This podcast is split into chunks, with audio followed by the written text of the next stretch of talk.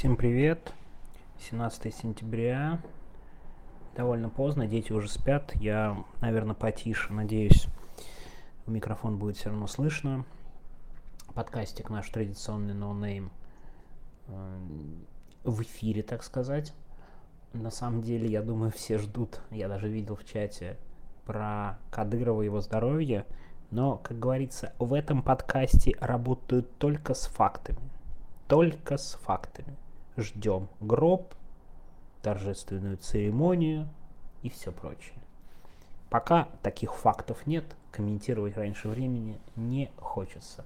Ну и к тому же от, приоткрою вам тайну, знаю человека, который вам об этом расскажет. Так что будем надеяться, что в ближайшие дни я все-таки запишу подкастик про Рамзана Кадырова. Но давайте все-таки сегодня о другом. Поговорим о другом. Несколько у меня тезисов, тем более вроде ничего, кроме там Рамзана Кадырова, серьезного не происходит. К тому же я два дня придумывал и писал тему для будущего ролика Медиазона. Это как бы тоже не хочется, да, э, анонсировать раньше времени э, то, о чем будет ролик. Так что не то чтобы я ограничен в выборе тем, но все-таки несколько сужается э, размах. Кстати, тут хочу сказать, мне в чате писали про переворот в Республике Конго, не буду Демократической Республики Конго, Республики Конго. Я посмотрел западные источники, что-то пока не вижу, и кажется, это какая-то фигня имени Вагнера. Да, кстати говоря, в принципе, история вокруг э, африканских событий довольно интересная. Но там тоже, там пригожинские каналы пишут любопытные вещи о том, как вот этот новый российский экспедиционный корпус вытесняет Вагнеры, там вплоть до боев, сбитые самолеты, вертолеты, какое-то безумие. Но знаете, я у меня очень много времени этого изучать не было. Похоже на правду, но честно, я просто боюсь каким-то глобальным выводом здесь приходить. День-два подождем. Кажется, это довольно интересная развитие событий, там какой-то потенциальный бой в Сирии, который так и не случился, сбитые самолеты и вертолеты вагнеровцев в Африке, то есть как, какое-то безумие. Братва, не стреляйте друг друга.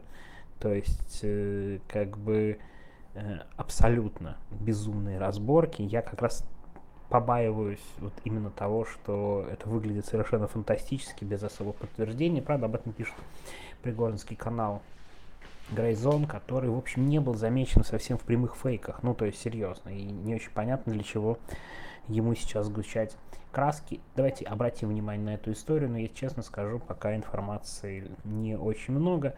И я сегодня решил потеоретизировать о другой теме, которая меня на самом деле давно беспокоит и беспокоит в плохом смысле этого слова.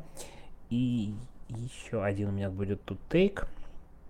Знаете, есть такой жанр, ну, очень условный, который хочется назвать журналистикой надежды.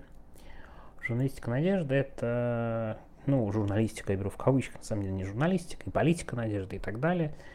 Это когда политик, ну, или политолог, или эксперт дает оптимистические желания для аудитории, и аудитория прям с готовностью их ждет. Самый классический пример здесь профессор Соловей – который говорит, там Путину осталось 3-4 месяца. Интересно, что все остальные выводы Соловья, на мой взгляд, не очень противоречат э, выводам других политологов. Все запоминают его про фразу про 3-4 месяца и Путин умрет про какие-то важные события. При том, что я, кстати, вполне серьезно думаю, что то, что нам кажется каким-то безумием, типа каких-то да, мистических всяких разных поклонений и прочих вещей, это в итоге подтвердится, и часть того, что говорит Соловей, Соловей окажется точным, но мы не о знаниях, а вот этой надежде. Очень приятно слышать человека, который дарит тебе надежду, да, вот, вот надежду. И, конечно же, это дико популярная экспертиза. Эксперты, политики, которые дают, дарят надежду. Классический пример, кстати, Максим Кац. Не хочу очень подробно, но вот он абсолютно использует один и тот же прием. Надо своих сторонников убедить, что надежда и шанс есть, надо немножко что-то сделать, и все будет круто и хорошо. даже да, не оценивая всю ситуацию целиком. Классический пример, то, что сейчас будет на президентских выборах. Сейчас совершенно понятно, что от призывов прийти и проголосовать против Путина глобально вряд ли что-то изменится, но нет, мы до марта будем слышать, что вот вы все придете, это будет очень важно, это будет наш шанс, сейчас, сейчас, сейчас. Это делается для просмотров, для популярности, для лайков, для консолидации своей аудитории. Я вообще давно думаю про вот эту журналистику надежды. Знаете, в каком контексте? В том, что я человек, который, наверное, э, как сказать, воплощение антижурналистики надежды. Но так случайно вышло, со слоганом «будет хуже». Но э, в целом, объективно говоря, он вполне соответствует моему, моим ожиданиям. Вот я иногда как поддавался на вот эту журналистику надежды, на какие-то надежды на будущее, но довольно быстро все это сворачивал. В этом плане у меня нет никаких иллюзий про путинский режим. У меня нет никаких надежд на следующие выборы. Я вижу, что из себя представляют авторитарные режимы в мире, и как раз в том числе об этом хочу сейчас сказать.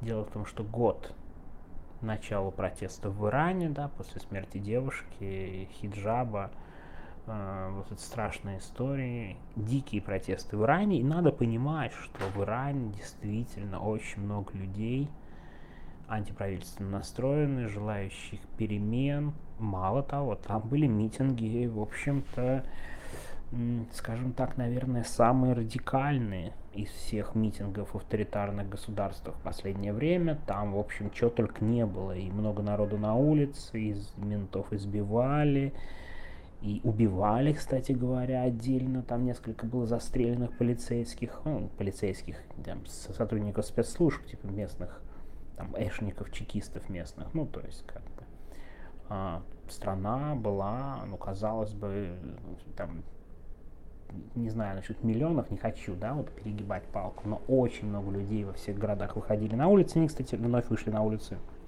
в честь годовщины протеста.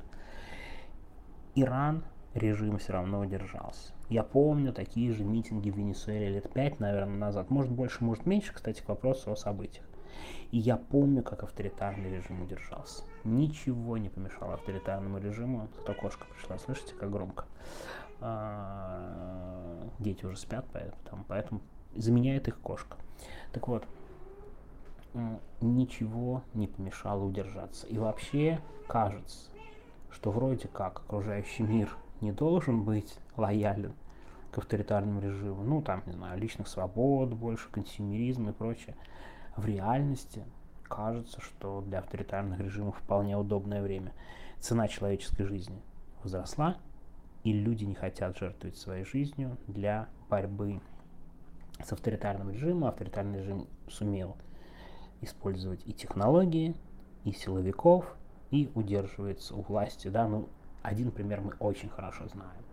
В Беларуси вся страна вышла на улицу, Лукашенко, ну, безусловно, в том числе с помощью Владимира Путина и его э, готовности оказать помощь, все-таки остался у власти. Несмотря на то, что реально вся страна вышла на улицу. Ну, там, фигурально, но, там, не знаю, каждый десятый вышел на улицу 100%.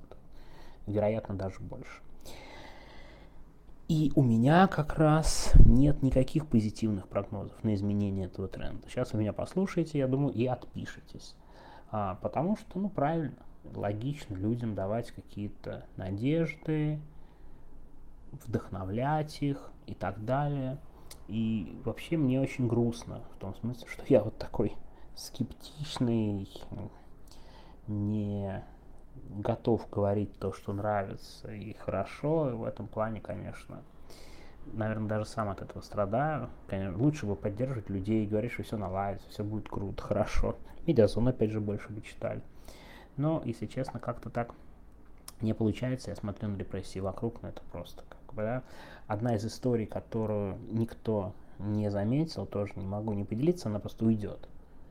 Потом, мне кажется, никто не заметил. Может, я ошибаюсь, может, я в своем мире живу. Мне что-то очень в последнее время э, сложно с э, новостями и с чем-то таким, потому что просто времени нет. Постоянно внимательно за всем следить. Это какой-то кошмар. Я как человек э, новостно, новостно зависимый, очень от этого страдаю. Ну, реально как-то плохо с временем. Так вот, на Сахалине в пятницу, по-моему, я увидел приговор контрактнику по статье об оставлении военной части. Знаете, сколько ему дали? 13 лет, потому что у него был первый приговор, типа уклонение как-то от мобилизации, второе оставление части, момент мобилизации. Причем с ним была дикая история, что он был среди тех людей, который попал в эти самопровозглашенные ЛНР, ДНР, в тюрьму за отказ воевать, там всех избивали, как-то вот он на Сахалине отказался воевать дальше. 13 лет приговор. Вы понимаете, мы там с вами этого не видим. Там, может быть, напрямую даже мало кто его увидел, но это настрой власти, что делать. 13 лет, там нет других статей Уголовного кодекса. Какие дикие сроки. Какое вообще безумие, если так задуматься. Да, и как бы... И, и главное такое уже, ну, а как бы после там Карамурзы и Навального, ну, 13 лет уже, там, через запятую, кажется, срок. А вот так вдумайтесь никаких статей, кроме оставления части и отказа воевать. Ну вот, не знаю, кстати, у него там были глубокие причины, не очень глубокие причины политические. Не, я не знакомился, опять же, глубоко. Но вот, извините, от меня тут сплошной негатив. Uh, и плюс я еще не умею, знаете, делать вид такой, а я вам говорил, что будет хуже, да, припоминать при том, как все радужные надежды рушатся, через три месяца Путин не умирает.